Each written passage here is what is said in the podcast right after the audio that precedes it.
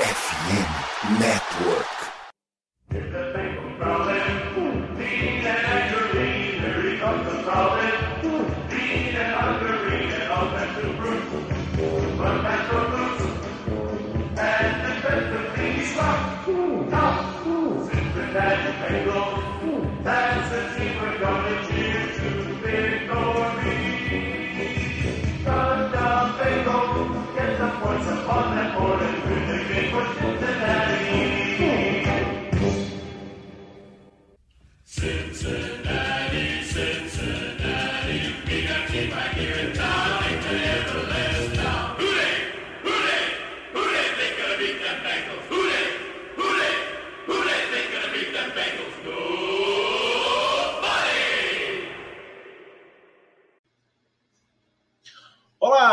Seja muito bem-vindo ao podcast Who Day BR, a casa do torcedor do Cincinnati Bengals do Brasil.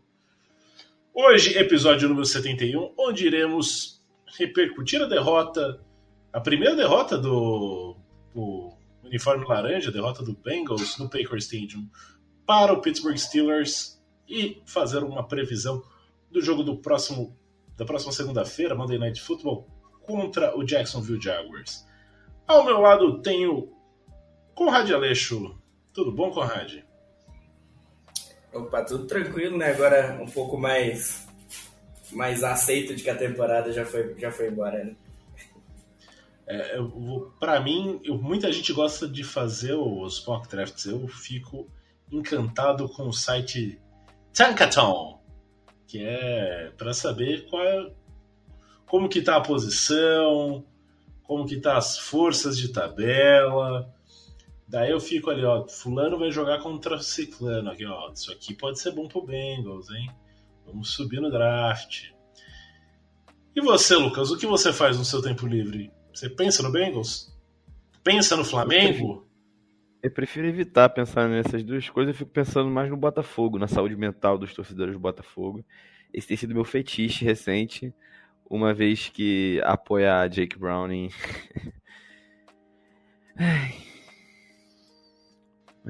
É. é. Toca aí, toca o barco aí. Tudo bem. Hoje acho que vai ser uma edição express do nosso podcast, mas caso você queira entrar em contato com a gente, estamos nas redes sociais, arroba RudeBR, tanto no Twitter quanto no Instagram. Eu sou o arroba Ricardo B. Bossi, Conrad é o Conrad, underline Aleixo, o Lucas é o Lucas Saints. Então, caso você queira entrar em contato, mandar uma mensagem, entre em contato com a gente, mande, mande seu alô, peça seu abraço. Também, caso você queira fazer parte, tem o grupo da torcida do Cincinnati Bengals, então por esses canais a gente passa o link para que você adentre e converse com a torcida do Bengals, que está bastante desanimada, tá, tá tendo briga, crise no elenco, crise na torcida. Tá complicada a vida. Né? A gente tá numa. Num, o pessoal querendo demitir todo mundo. É, é Fire Frank Pollack, Fire Zack Taylor. Aí tem os defensores Zack Taylor. Defensor do Frank Pollack, do Frank Pollack tá raro de encontrar atualmente. Mas é isso. Caso você queira, manda uma mensagem pra gente. A gente te adiciona nesses grupos. É... Além disso, a gente sempre fala do Fambonanet. Fambonanet, nosso parceiro. Então, caso você queira escutar podcast de outras franquias que estão com um futuro mais. mais. Uh, frutífero, vamos dizer assim, mais. mais. Hum, vistoso tá ali a opção, você pode escutar podcast de outras franquias que devem estar nos playoffs, porque essa franquia a qual torcemos provavelmente não estará. Então é isso, vamos falar sobre Cincinnati Bengals e Pittsburgh Steelers. Muita animação dos meus comentaristas para falar sobre isso. 16 a 10. Que dizer dessa partida que mal, mal conheço e já desconsidero pacas. Lucas Ferreira. É, eu tava conversando aqui com, com o Rádio antes de começar a gravação, que eu acho que você estava ouvindo a gente, mas não estava conseguindo falar. é, bastidores, né? Uh, me impressionou muito a, a, falta de capacidade do Jake Browning em sentir o pocket. Isso foi o que mais eu fiquei abismado ao longo da partida. Já no primeiro drive, ele quase foi interceptado, sofreu um fumble que os Bengals recuperaram, mas sofreu o fumble. E, e dá para ver a diferença de um, de um jogo de um QB como o Burrow, né? Que é fora de série, que flutua no pocket, vai, sabe escalar no momento certo, sabe sentir a pressão. É, e o Jake Browning, que é um cara na média ou abaixo da média, que infelizmente não tem esses skills. Então a linha ofensiva precisa fazer uma partida perfeita, é, os wide receivers têm que conseguir as separações rápido, as chamadas têm que ser extremamente efetivas para que ele consiga é, ter algum êxito. E não foi isso que a gente viu no, no domingo, né? A gente viu é, uma série de blitz do Steelers, que costuma já mandar muita blitz e aumentou esse número contra os Bengals, porque sabia que se botasse muita gente ali na frente ia abafar o Jake Browning. É, o Conrad estava comentando que retweetou alguns vídeos de recebedores livres no fundo do campo que mal eram marcados pelos, pelos jogadores de secundária, já que a bola nunca ia chegar lá, porque o Jake Brown não ia lançar. É, foi uma partida muito frustrante, porque é, a gente sabia que era uma partida difícil, que o Steelers tem uma defesa muito boa, a gente também sabe que o ataque deles não é bom. Então, ver eles passando de 400 jardas uh, depois de, sei lá, 20 partidas, algo algo, algo desse tipo. Então, é, foi bem, bem, bem frustrante. Foi uma péssima maneira de é, curtir o seu domingo à tarde. Acho que frustrante é a palavra que define, né? Assim, é, como você disse, o ataque dos Steelers não é bom e aí assim consegue 400 jardas. É, a gente viu um, um jogo se arrastando porque o Steelers tinha incapacidade de pontuar e o Bengals não conseguia aproveitar. O melhor drive do Bengals, fora o touchdown, foi o drive da interceptação. E se faz, se faz o touchdown ali, poderia, pode, poderia ser que mudasse o jogo, porque ia abrir um 14 a 3 e. Com 14 a 3 você torna o adversário mais unidimensional, é, você tira um pouco do jogo terrestre, que acabou sendo uma ignição muito forte, né? Então você vê o time de Steelers passando das 150 jardas. E, na minha opinião, também o que me frustrou muito foi a ineficácia do jogo terrestre da, da unidade do Bengals. Então a gente vê 11 tentativas no total para 25 jardas, sendo Joe Mixon 8 tentativas para 16, ou seja, 6 jardas. É, duas jardas por tentativa. Eu tô 6 jardas, tô ficando maluco. A mais longa foi de 4 jardas. E assim, tá, é uma defesa boa? É, mas isso aí é um número que parece que, tipo, se colocar eu, Conrad ou Lucas, o Lucas nem digo, porque o Lucas Conrad que é todo ferrado aí do joelho, ou eu que fiz no máximo cosplay de OL, e talvez a gente consiga duas jardas de média se correr oito vezes contra uma defesa. Então, assim, é uma coisa que me irrita, me frustra. É, do, do jogo corrido, né? É, eu até retuitei lá no nosso perfil algum, algumas análises do Joe, Joe Goodberry, né? Que cobre o time lá no, no Twitter. E ele também dizia, né? Que se, se ele tivesse vendo o jogo, ele não. Se ele tivesse chamando as jogadas pelo que estava acontecendo, ele não correria nenhuma vez nesse jogo, né? É, é jogada de OL bloqueando OL, é jogada de jogador esquecendo quem que tinha bloquear. É tipo coisa absurda, assim.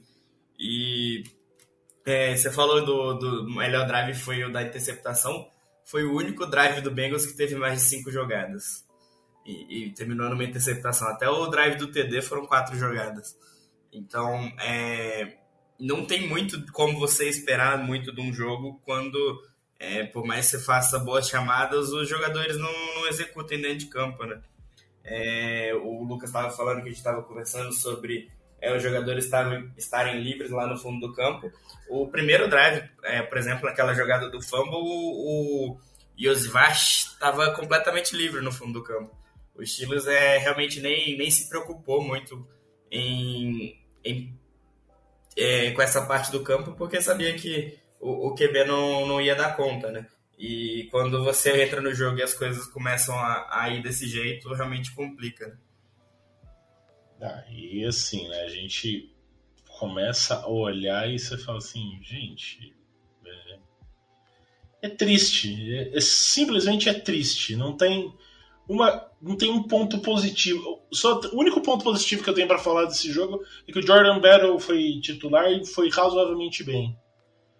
Porque além de tudo, assim, a gente tinha um caminhão de jogador fora. Então a gente tava sem T. Higgins, a gente tava uh, sem o Sam Hubbard. O Trey Hendrickson conseguiu um sack, mas também não conseguiu fazer muita coisa. Outra coisa a destacar é o sack do Miles Murphy. É isso. Assim, não tem, não tem muito. Ah, não, o Sam Hubbard jogou. Eu tô, tô maluco já. Tô ficando. Eu tô coringando, tô coringando aqui já. Jogou, mas tava, tava baleado, né? Não, não dá para levar muito em conta, né? É, eu acho que o, o, ponto positivo é realmente a secundária tá, tá começando a se encaixar, né? A gente sabe que era uma secundária bem jovem, principalmente agora que o Jordan Battle começou a ter os snaps de titular no lugar do Nick Scott. E a gente tem visto é, o, durante a temporada que a defesa do Bengals tem ido bem contra os wide receivers, né? Tem, tem perdido muito pou, poucas recepções no, durante os jogos. É, eu acho que mais uma vez a gente viu o porquê que a defesa está indo mal, né? É, por mais que a gente tenha a dupla garantida de linebackers aí por alguns bons anos, é, esse ano tem sido um ano bem abaixo do, do Logan Wilson e do, do Pratt, né? E no geral tem sido esse o grande problema da defesa, né? tanto para parar o jogo corrido, que a DL tem conseguido fechar os espaços, mas quando é, depende do, do, segundo nível ali, fechar os gaps, as linebackers estão bem abaixo. E o grande buraco do, do Bengals esse ano no, no jogo aéreo tem sido os TEs, né, que geralmente ou é o, o safety ou o linebacker que marca, né? Então, é, os linebackers estão bem abaixo, tanto no jogo corrido quanto no, no jogo aéreo, e os safeties estão começando a aparecer ainda, então talvez a gente comece a ver um pouco essa defesa se ajeitando aí. A gente também não tá vendo as grandes atuações que a gente espera do Tido. A gente não tá vendo é, tão bons jogos do, do, Mike Hilton como em outras temporadas. É, a gente está experimentando um pouco de oscilação né, dos jogadores jovens. Teve muita big play nessa última partida contra os Steelers. Teve muita conversão de terceira descida. Teve um drive que era terceira para cinco todo down, né? Todo down não, mas. Todo terceiro cara, down era longo todo e terceiro entrava. down era terceira para cinco, terceira para seis e eles conseguiam converter. Então, quando a gente não tem o principal jogador do time em campo, todo mundo tem que funcionar como um reloginho para tentar mitigar essa ausência. E não foi isso que aconteceu em contra os Steelers, né? Definitivamente não foi o que aconteceu. É, falando de defesa, falando de ataque, não foi é, uma apresentação positiva. É, a gente perdeu o, a, a invencibilidade com o uniforme laranja, né? Uh, e além disso, a gente também viu. É, a gente viu o Bengals perder uma partida sofrendo só 16 pontos, que não é algo comum. É, desde 2003 a gente vem com, com, uma sequência de jogos bem positiva em relação é, quando a gente faz quando a gente toma 16 pontos ou menos e provavelmente, se a gente tomar 16 pontos daqui em diante, a gente não vai conseguir ir muito longe, né? Mesmo com a volta do T. Higgins, eu acho que não, não, não muda o patamar, sabe? É, eu acho que o grande ponto desse jogo é a discussão que se criou em volta do, do Taylor, né? O recorde dele com e sem o Burrow, né? É, quando você pega para analisar o jogo, as chamadas e o desempenho do, dos jogadores dentro de campo, é, se você olha só a parte técnica, não era um ataque para fazer só 10 pontos. Era, era um ataque que estava tendo suas dificuldades, é claro, a gente está acostumado com o three and out já do Zach Taylor, mas que a quantidade de, joga, de jogada que foi deixada em campo por causa de execução tanto da linha ofensiva, tanto do QB, é, é, é impressionante, né? É, muito se falou do, do recorde dele lá de 4 vitórias e 28 derrotas sem o, o, o Bro, mas, mas é bom a gente lembrar que é, o Diogo, o Diogo de tinha compartilhado no, no Twitter que quando um QB tem uma nota de 65 na, na PFF ou maior, o Zach Taylor tá 4-4 na carreira. Então, isso excluindo o Burrow, né? Então, para quem não, não entende muito, quando a, a nota da PFF, quando o cara tira 65, quer dizer que ele é um bom reserva. Então, quando o, o QB tem um desempenho de um bom reserva, o Zach Taylor consegue ir bem. O problema é que o, os reservas que o Bengals tem tido não, não tem sido. não tem chegado nem no nível de. tá no nível de reserva da NFL. Né? Ah, e assim, né? A gente costuma colocar um pouco de panos quentes no que o pessoal, né, a torcida, né? A gente acaba sendo um pouco de porta-voz da torcida aqui no Brasil. A gente coloca um pouco de panos quentes é, nas críticas no Zac Taylor. Isso acaba sendo recorrente. Muitas vezes o pessoal até fala que a gente defende tudo mais. Ok, as chamadas podem ter sido boas, mas a execução tá horrível. E não é só de hoje que a gente vê o time alinhando e tendo problema, tendo que fazer pedir tempo, ou tendo delay of game, ou tendo sair, uh, formação ilegal. Gente, a comissão técnica eu não sei quem é que cuida exatamente disso, mas. Sim, o time tá correndo frouxo, assim, parece que não tá tendo treinamento durante a semana, parece que reuniram para fazer a pelada ali. É impossível que nas últimas semanas, não tô falando nem desse jogo do Steelers apenas. Ainda quando, quando tava com o Burrow já tava acontecendo isso. Todo jogo tem pelo menos três jogadas que ou o time tem que pedir tempo, ou o time toma falta por delay of game, ou é, ou é formação ilegal, porque os jogadores não sabem onde tem que se posicionar. É um negócio absurdo isso. É, e, assim, as chamadas podem estar sendo certas, sim, mas alguém da staff está falhando muito forte. Não sei se é o Zach Taylor ou se é alguém subordinado a ele, mas, assim, irrita. Acho que tem um drive contra o Bills, se eu não me engano, que a gente gasta três tempos para evitar delay of game, sem contar os inúmeros delays of games que a gente teve nessa temporada. É, eu acho que quando a gente fala, é, é, assim, eu, não sei para vocês, é, eu não sei para as outras pessoas que assistem NFL, mas para mim é muito difícil avaliar culpa, culpas né, quando a gente fala de coaching staff. Por exemplo, eu sei que a linha dos Bengals não é tão bem treinada. Por que eu falo isso? Porque a gente investe ano após ano na OL, e a OL não apresenta uma melhora significativa. Então talvez o Frank Pollock seja um problema. É, quando a gente vai para a chamada de jogadas ou para as formações que elas ali existem, a gente pode ter dois culpados. Um é Zach Taylor e o outro é Brian Callahan, que é o coordenador ofensivo. Porque, apesar de um, um, normalmente chamar jogadas durante o jogo, é algo treinado durante a semana, o que deveria ao menos ser treinado. É, confusão durante os, os snaps e formações equivocadas, que o QB precisa ficar mandando você de ir pro lado pro outro, pro lado pro outro. Tem que acontecer no máximo até o final de setembro. A gente tá em novembro e a gente vê essa confusão. Novembro não, final de novembro. E a gente tá vendo essas confusões acontecerem rodada após rodada, dos wide receivers não saberem se posicionar, dos tight não saberem se posicionar. É... Enfim, é... não é um ano legal pro, pro coach staff dos Bengals. A gente tava brincando lá no grupo que talvez seja o último ano do Luan Warumo como defen é, coordenador defensivo, mas você vai pegar os números do Bengals, não, é, não são números de um cara que vai ser contratado para ser head coach em outra equipe, né? Tipo, ele não tá com a defesa contra o corrido, a defesa contra o passe, é, as estatísticas não estão a favor dele apesar da gente saber de toda a capacidade dele de para treinar um time, né? Enfim, é, é, é, bem frustrante e eu acho que a saída do, do Burrow, que a gente achava que era uma peça, mas aparentemente não era uma peça, era a máquina inteira, é, escancarou mais isso, né? Durante esse jogo contra os Steelers, obviamente. É, vamos ver agora contra o Jacksonville, se se mantém dessa forma.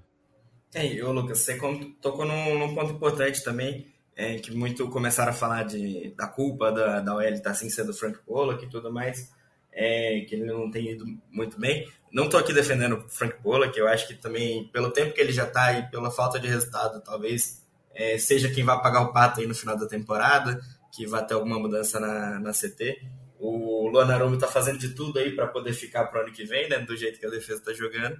Mas é, eu acho que grande parte disso passa também na construção de elenco, né? É, a gente fala bastante que o Bengals no, nos skill play aposta bastante em atleticismo e grande parte disso a gente consegue ver dentro de campo, né? Mesmo que alguns jogadores mais abaixo do elenco, que não, não são titulares e tudo mais, conseguem aparecer de vez em quando porque tem bons treinadores. Agora, na nossa OL, a gente pega a gente pega o atleticismo da nossa OL, mesmo os jogadores que vieram no draft ou na free agency, a gente não tem atleticismo nenhum nos jogadores. É, se eu não me engano, no, no, início da temporada fizeram um gráfico lá sobre o atleticismo que tinha em cada OL e fizeram uma pontuação de 0 a 10 lá e, e a nota que eles estavam recebendo da, da PFF para ver a produção de acordo com o atleticismo. E a, a, menor, a menor pontuação lá de 0 a 10 da, do atleticismo da OL era do Rams, que estava em 5 ponto alguma coisa, e a do Bengals estava em 4. Isso, isso é o que? O RAS ou não? É outro. Isso, é, é, o, é o RAS. É, e tipo, o resto da liga tava tudo em torno de 6,5 para cima. Então, é, não tem como você cobrar muito de um treinador se você não dá ferramentas para ele trabalhar, né?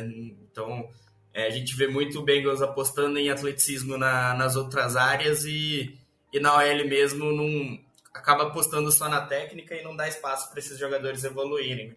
E talvez seja por isso o problema da gente não conseguir draftar OLs bons. Né? Eu continuo sem saber o que dizer, né? Eu, assim, até peço desculpa para o nosso ouvinte, porque assim, vai ser um programa, vai acabar sendo um programa rápido e sem grandes novidades, porque assim, não tem muito. O jogo é aquele, aquela coisa que vai se arrastando e você fala assim, gente, alguma coisa, algum sinal de vida. E daí a gente olha para frente, segunda-feira à noite, dez e meia da noite, ou seja, esse time vai conseguir estragar meu sono, além de tudo. Não dá. É, ainda, ainda vai. E, e, o Jake Brown ainda vai ter que enfrentar a mística dos Bengals não ganharem fora de casa à noite, né? Tem, tem esse tabu aí para quebrar. Não, mas Provavelmente é... não vai acontecer. Um né? tabu será quebrado. Ou esse. Ou o uniforme branco. Ou o capacete branco. Capacete branco, perfeito. Desculpa. É, mas, assim, é isso, né?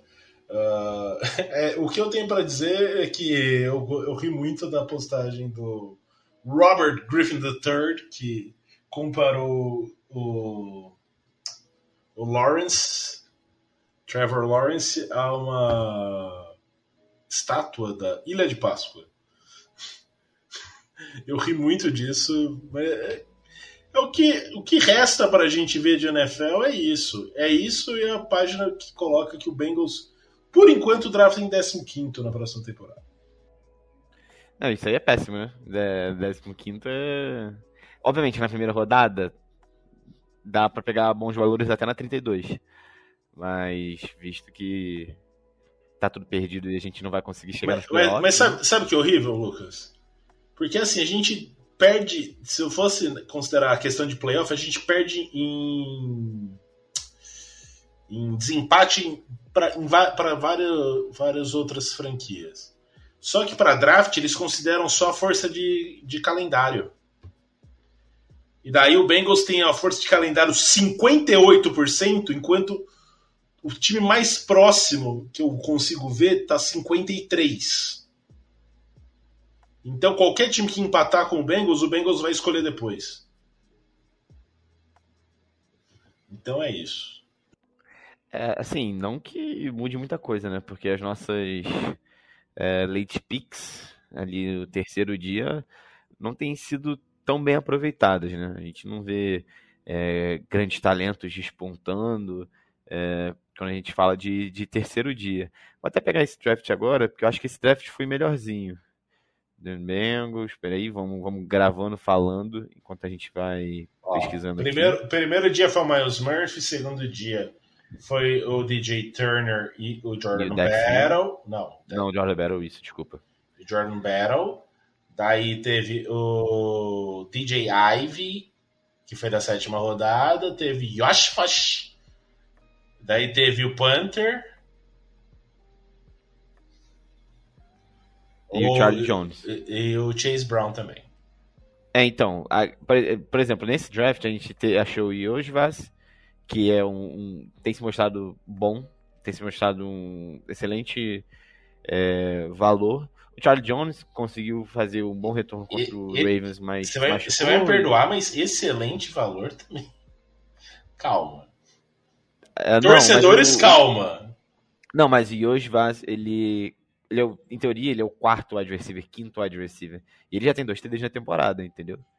Então, assim, a gente vai a gente falando de, de, de um terceiro dia para um cara que não vai aparecer em todas as formações no campo, eu acho que ele vai bem. Agora a gente fala de Brad Robbins, por exemplo, muito ruim. Panther pegou um Panther na sexta rodada e ele é muito ruim. Ele não, não faz bons chutes. É, e aí, se você pega os drafts passados, você, você vê que o terceiro dia tem sido um problema. E os Bengals, que são uma franquia que dificilmente atacam o mercado agressivamente, que não vão em busca de trocas, que não é, assediam atletas de outros times, etc, etc, o draft é muito, é muito necessário. É, a gente pega aquele momentinho pós derrota contra os Steelers no playoff de 2016, né, 15 para 16, é, você pega os drafts dali em diante dos Bengals, você vê que pouquíssima gente vingou. E parte do fracasso da franquia na, naquele período foi isso. Aí você tem um draft que você tem a primeira escolha, você pega Burrow Higgins, você pega Logan Wilson, mas você tem as primeiras escolhas de cada rodada. No ano seguinte, você pick out também, e aí você vai no óbvio, que era o Jamar Chase, ou Pinay Sewell, tanto faria, qual, quem viesse seria bom. Então, foi o que, complementando o que o Conrad falou, é, é uma busca por um elenco mais robusto. Quem forma esse elenco? Quem escolhe esses talentos? Por que a gente está escolhendo é, linhas ofensivas que não são atléticos? É, o que, que eles apresentam para a gente que faz valer a pena esse déficit? Sabe? É, é, é, isso que a gente tem que se perguntar. Os Bengals têm feito bons é, drafts nas primeiras rodadas, tanto que a gente está vendo, por exemplo é, DJ Turner, Dex Hill, Jordan Beljo foi o melhor é, jogador de secundária na última rodada entre os calouros, mas a gente precisa ter mais profundidade, ou então atacar melhor a free agents e trocas e etc. É, eu acho que o principal para esse jogo agora é a gente começar a ver os jogadores que vão ficar pro ano que vem começarem a ter mais, mais rodagem, né?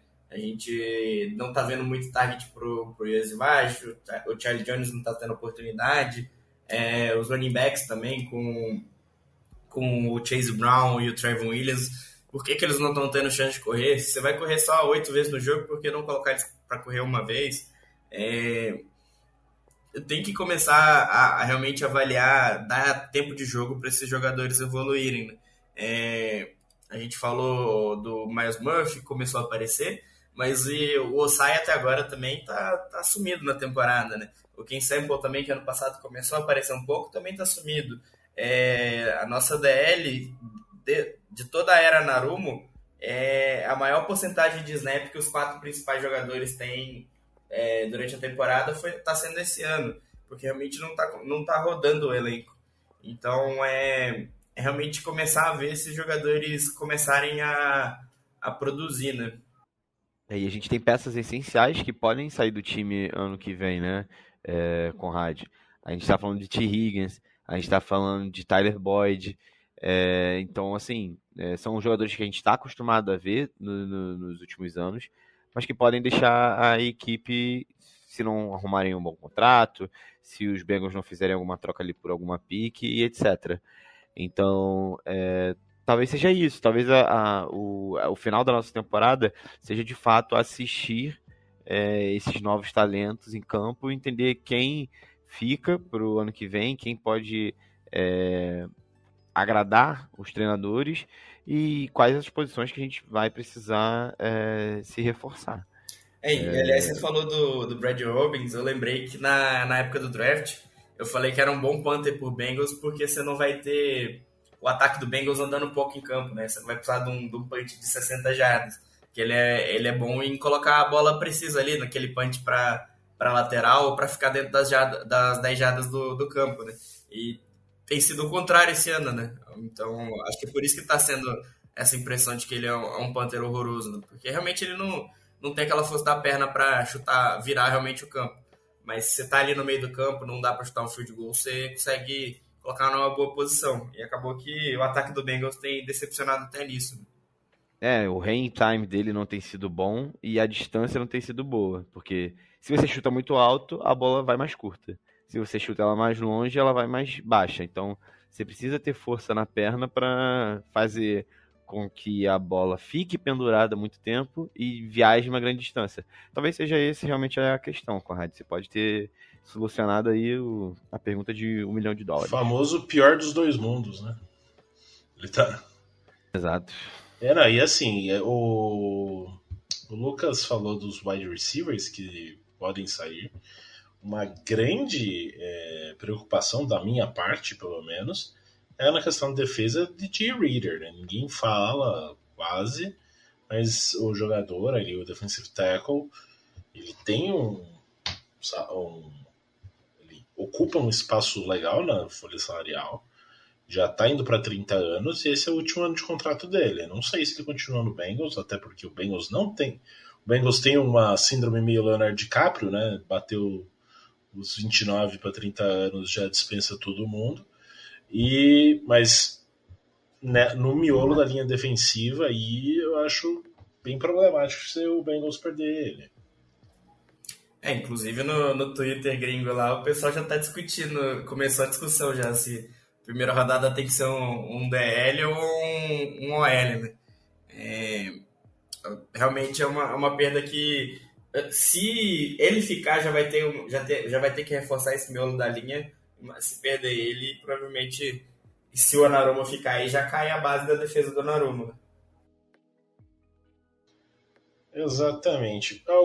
Quais são as expectativas? O que a gente tem que olhar na próxima segunda-feira, ah, onde o Bengals vai a Jacksonville para enfrentar o time número 2 da conferência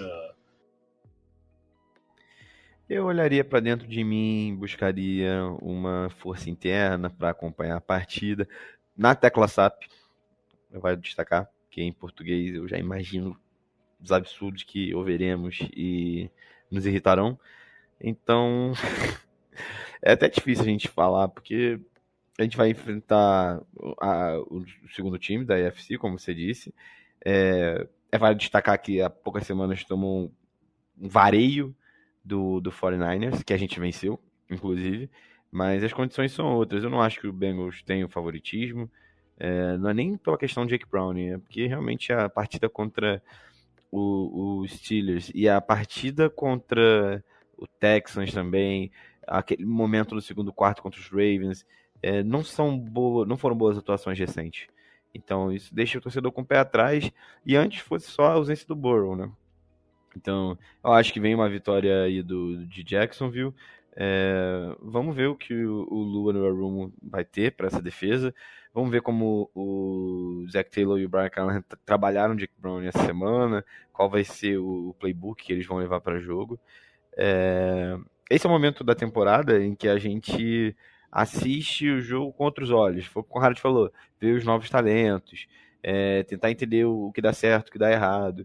É... E é válido destacar também que a temporada já está quase no final, hein? Faltam 5, 6 semanas. Você vai sentir saudade quando você ficar de janeiro a setembro sem ver os Bengals. Então, não larga o osso, não. É, não largarei. Estou é, sentindo ali um. Esses jogos vão ser aquele sentimento de assistir o segundo tempo de Precision, né? É, é, ver quem vai ficar no elenco pro ano que vem, vamos ver se desenvolve. É quem isso. é esse aqui com esse número aqui mesmo? É, né? Ah, falando nisso, eu, eu queria trazer aqui uma, um, uma informação. Foi um pensamento que me surgiu e eu queria saber a opinião de vocês a respeito. É, vocês acham que o Bengals deveria ir atrás de John Ross, que foi dispensado essa semana do, do Kansas City Chiefs, só para ver se tem uma mágica ainda da, do tempo de college? Ele que foi o wide receiver preferido, o go-to guy do Jake Browning, é para a gente tentar fazer um novo Jamar Chase, um Jamar Chase Joe Burrow de baixíssimo custo? Da Shopee?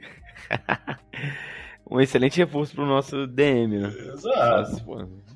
É, pelo menos geraria entretenimento, eu acho, né?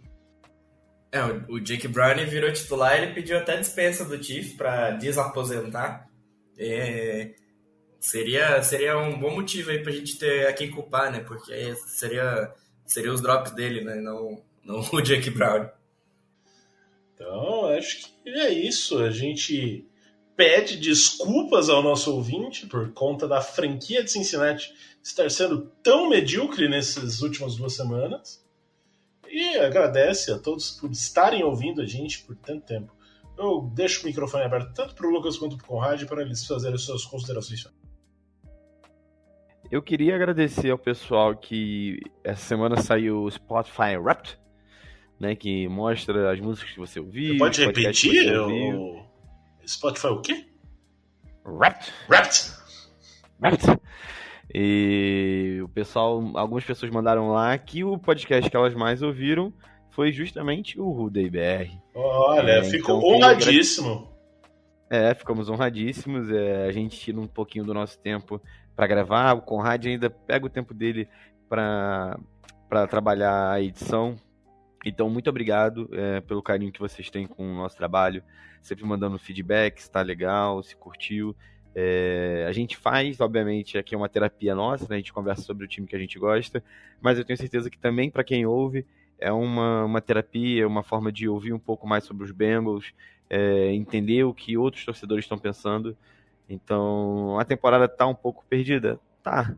Mas a gente vai continuar aqui firme e forte, levando um pouquinho de Bengals para o coraçãozinho de vocês. Muito obrigado pela companhia. É, e é bom a gente, né, que assim, a gente tenta não falar muita besteira, e é, é assim, o torcedor de Cincinnati Bengals, a gente sabe que é muito carente de ter um conteúdo em, em língua portuguesa, é, e assim, é uma coisa muito mais fácil de você é, digerir, né, você escutar, então você consegue, às vezes no trânsito, às vezes tomando banho, é, lavando uma louça, do que você ler um texto. Então, acaba sendo, são poucas as opções que tem, então acho que assim, a gente agradece porque o, os nossos ouvintes, porque eles acabam trazendo um pouco desse carinho que faz a gente continuar gravando, né? Eu achei muito bacana esse ponto trazido pelo Lucas. Conrad, alguma coisa, alguma consideração a fazer?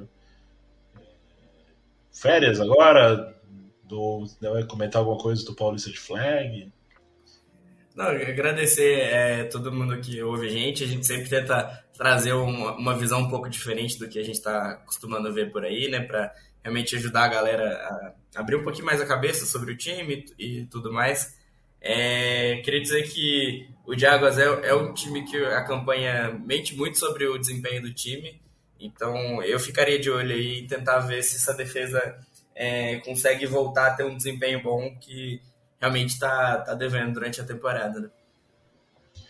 Então é isso. Uh, a gente, como eu disse, agradece muito aos nossos ouvintes. A gente tem tido uma audiência bem estável, assim, bastante fidelidade dos nossos nossos ouvintes. Esperamos que, mesmo nessa fase um pouco mais conturbada, né, que, onde uh, a equipe, a, a, a franquia é, não dá tanto, tanta esperança assim de um bom final de ano, a não ser o desenvolvimento de novos jogadores.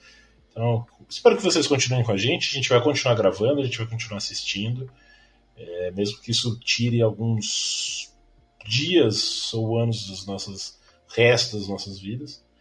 É... Então, agradeço tu, a todos pela audiência, pelo carinho, por ser Cincinnati Bengals, pelas conversas no grupo e por falar assim: Quem Day!